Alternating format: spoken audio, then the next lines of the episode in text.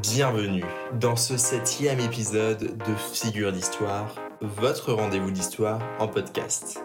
Aujourd'hui, nous nous attaquons à un personnage historique allemand majeur. Je parle évidemment de Otto von Bismarck. Bon épisode.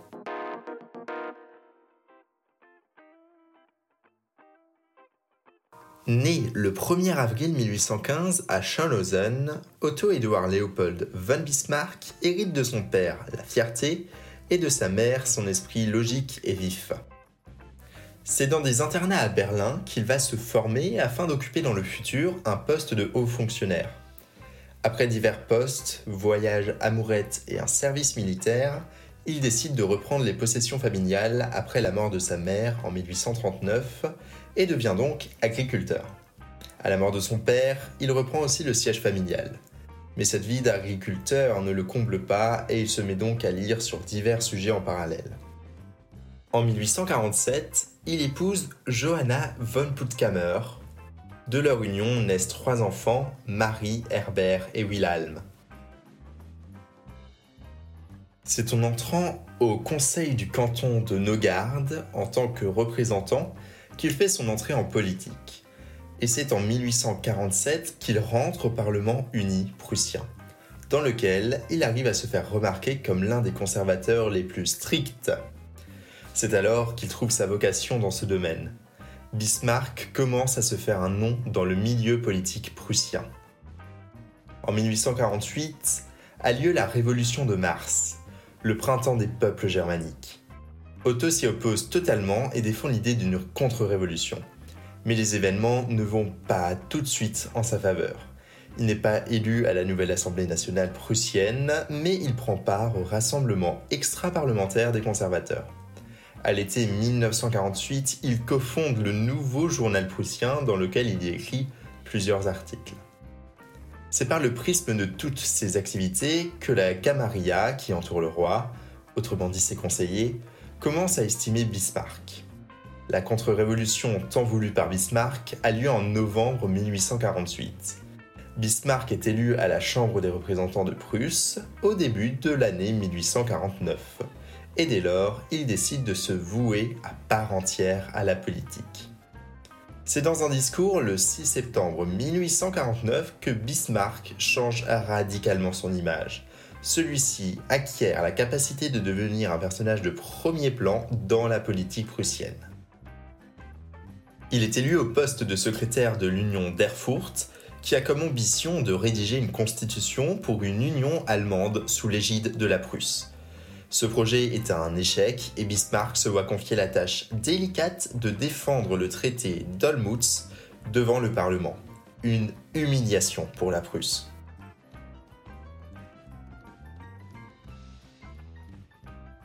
Le 18 août 1851, il est nommé en tant que diplomate au Parlement de Francfort, celui-ci ayant été créé à la suite de la Révolution de Mars. Le Royaume de Prusse et l'Empire d'Autriche travaillent ensemble après la fin de la politique des unions et Bismarck veut que la Prusse soit un partenaire égal à l'Autriche. Pour ce faire, il cherche perpétuellement la polémique avec le diplomate autrichien. Le choix du gouvernement prussien de renouveler son alliance avec l'Autriche attire les critiques de Bismarck. Lorsque l'Autriche songe à attaquer la Russie en 1855, Bismarck réussit à empêcher la mobilisation de l'armée prussienne, un succès qui augmente son prestige diplomatique. Il commence à plaider pour un appui à la France et à la Russie afin d'affaiblir l'Autriche. Mais cette idée enclenche un conflit virulent avec les hauts conservateurs. Il est également considéré comme un opportuniste au sein de son propre clan. Bismarck commence à prendre ses distances avec les extrémistes conservateurs et annonce une alliance avec le mouvement national libéral afin d'asseoir sa position. C'est un virage politique, mais également un virage d'idées. Il considère désormais qu'en canalisant les forces des nationalistes allemands, il pourrait considérablement renforcer le pouvoir de la Prusse. Cependant, avant de mettre en œuvre ses ambitions, il est d'abord muté à Saint-Pétersbourg, puis à Paris.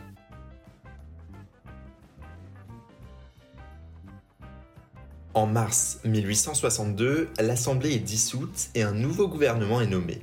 C'est au même moment que Guillaume Ier, roi de Prusse, songe à se retirer au profit de son fils. Bismarck le convainc du contraire et devient alors son disciple le plus fidèle. Le roi nomme alors Bismarck ministre-président et ministre des Affaires étrangères. La plupart des politiques sont hostiles à Bismarck et celui-ci peine à trouver des ministres compétents. Son cabinet est en conflit et dans ce contexte, Bismarck est le seul réel décideur. C'est alors qu'il prononce un discours qui contribue à lui donner une réputation et où il se met à combattre les libéraux avec ardeur. Ce suit un temps où Bismarck pense même à remettre en cause l'existence du Parlement et de l'actuelle Constitution. La prochaine crise que Bismarck devra affronter est extérieure et c'est la mort de Frédéric VII du Danemark qui déclenche une querelle pour le devenir des duchés de Schleswig et d'Holstein.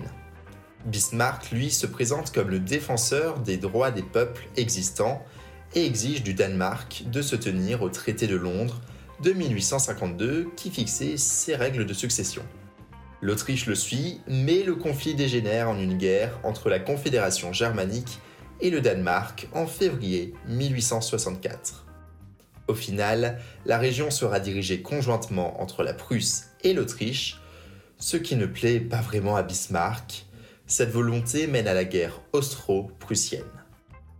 C'est alors que Bismarck met sur pied une alliance avec les mouvements libéraux et nationaux pour fonder un État allemand centré sur la Prusse, la petite Allemande, en opposition à la grande Allemande centrée sur l'Autriche. C'est en février 1866 qu'est décidée la guerre contre l'Autriche. Bismarck a réussi à convaincre le roi, pourtant très réticent. Bismarck s'assure de la neutralité de Napoléon III et du soutien de l'Italie. Cependant, cette idée de guerre est très mal reçue dans l'opinion publique, à tel point qu'un attentat au pistolet est organisé contre le ministre-président. Mais rien n'empêche la guerre et les armées prussiennes commencent à marcher sur l'Holstein, le duché autrichien.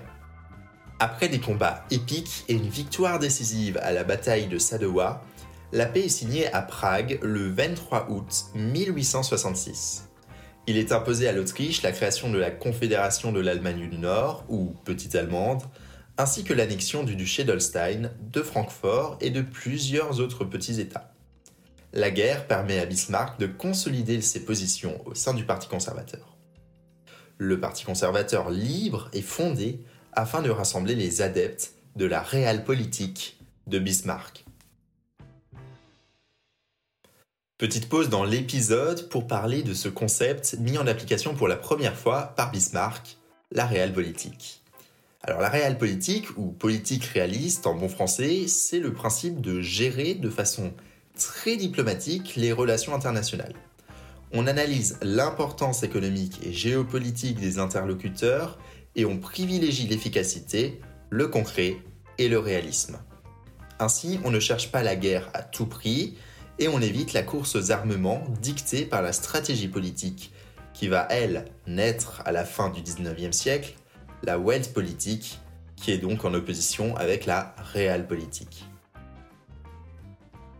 La guerre marque un tournant décisif au sein de l'opinion publique, il fait un pas vers l'unité ce qui est perçu comme une révolution sans émeute, une révolution von Oben. Napoléon III déclara même qu'en Prusse, seuls les rois font les révolutions. Ainsi, dans sa confédération d'Allemagne du Nord, le Parlement est élu de manière démocratique.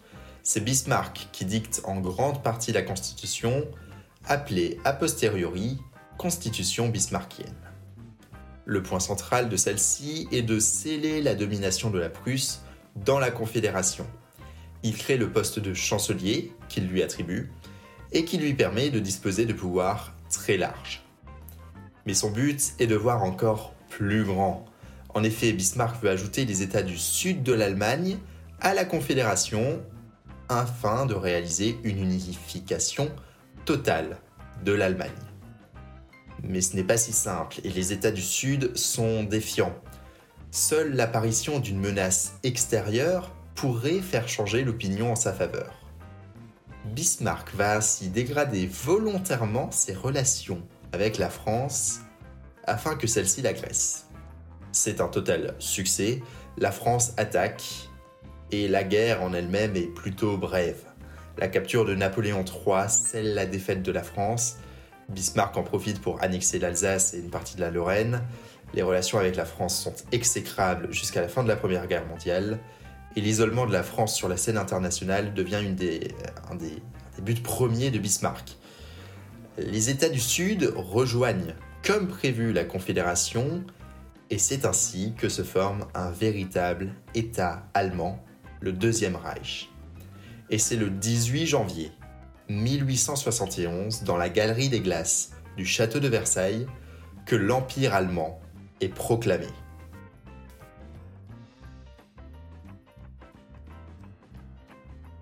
Ce nouvel empire reprend la constitution préexistante, à ceci près que la volonté du nouveau chancelier prime le plus souvent sur celle de l'empereur. La formation de ce grand État allemand modifie grandement les rapports de force en Europe, et le but du chancelier est dans un premier temps d'affaiblir la France, et pour ce faire entretenir des bonnes relations avec l'Autriche et la Russie. L'entente des trois empereurs de 1873 est la première application de cette politique. Mais Bismarck ne peut que constater le retour en force de la France. Dû à sa situation géographique, l'Allemagne a peur, et a raison, de se retrouver au milieu d'une guerre européenne d'envergure. Son but sera donc également de délocaliser les tensions entre les puissances, dans les Balkans par exemple, de 1875 à 1878. Grâce à un apaisement avec la Russie, Bismarck réussit à former une alliance avec la Russie et l'Autriche l'alliance des trois empereurs en 1881 et court-circuite donc une entente franco-russe. Bismarck est totalement opposé, au contraire des autres nations européennes, à l'expansion coloniale. Mais un mouvement impérialiste né en Allemagne et fait pression pour la conquête des colonies, Bismarck ne cède pas. Ses préoccupations sont ailleurs. Son système d'alliance est menacé par deux événements. Le premier était le désir de revanche de la France, qui cherche donc une alliance avec la Russie. Et le deuxième est une nouvelle crise balkanique, avec des tensions entre l'Autriche et la Russie. L'alliance des trois empereurs vole en éclats, mais Bismarck réussit à calmer les deux puissances et à éviter une guerre ouverte.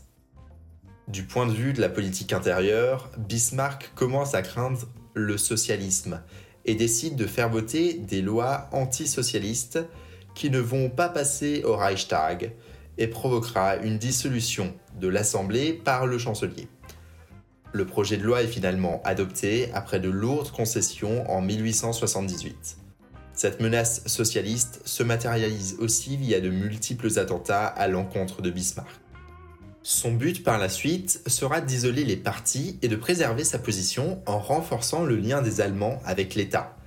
Pour ce faire, il projette de créer une assurance accident, maladie, d'invalidité ainsi qu'un système de retraite. Le tout contrôlé par l'État. Bismarck parle même d'un socialisme d'État. Étonnant. La résistance est forte face à cette réforme, non pas pour son contenu, mais pour ses motifs.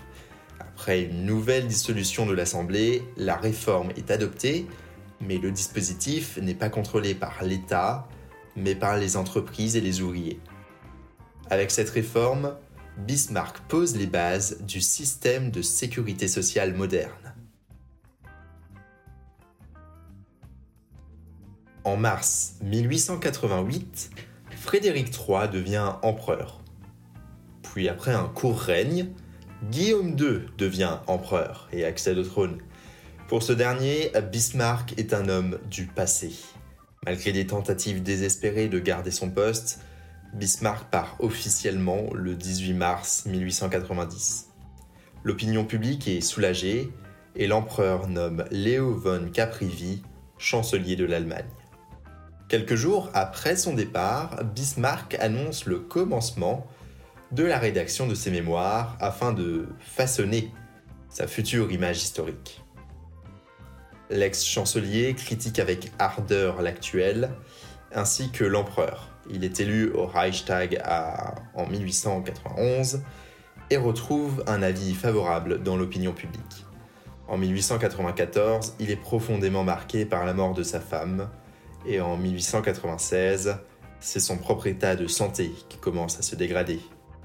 Otto von Bismarck meurt le 30 juillet 1898 de ses maladies. Grand homme d'État prussien, puis allemand, Bismarck est sûrement l'homme politique prussien le plus important du XIXe siècle. Surnommé le chancelier de fer, celui-ci était un homme d'ambition et de fermeté qui a propulsé l'Allemagne en tant que grande puissance européenne pendant près d'un demi-siècle. Figure de l'histoire allemande, Bismarck reste un personnage indispensable afin de comprendre les relations internationales qui régissent le monde lors de la seconde moitié du 19e.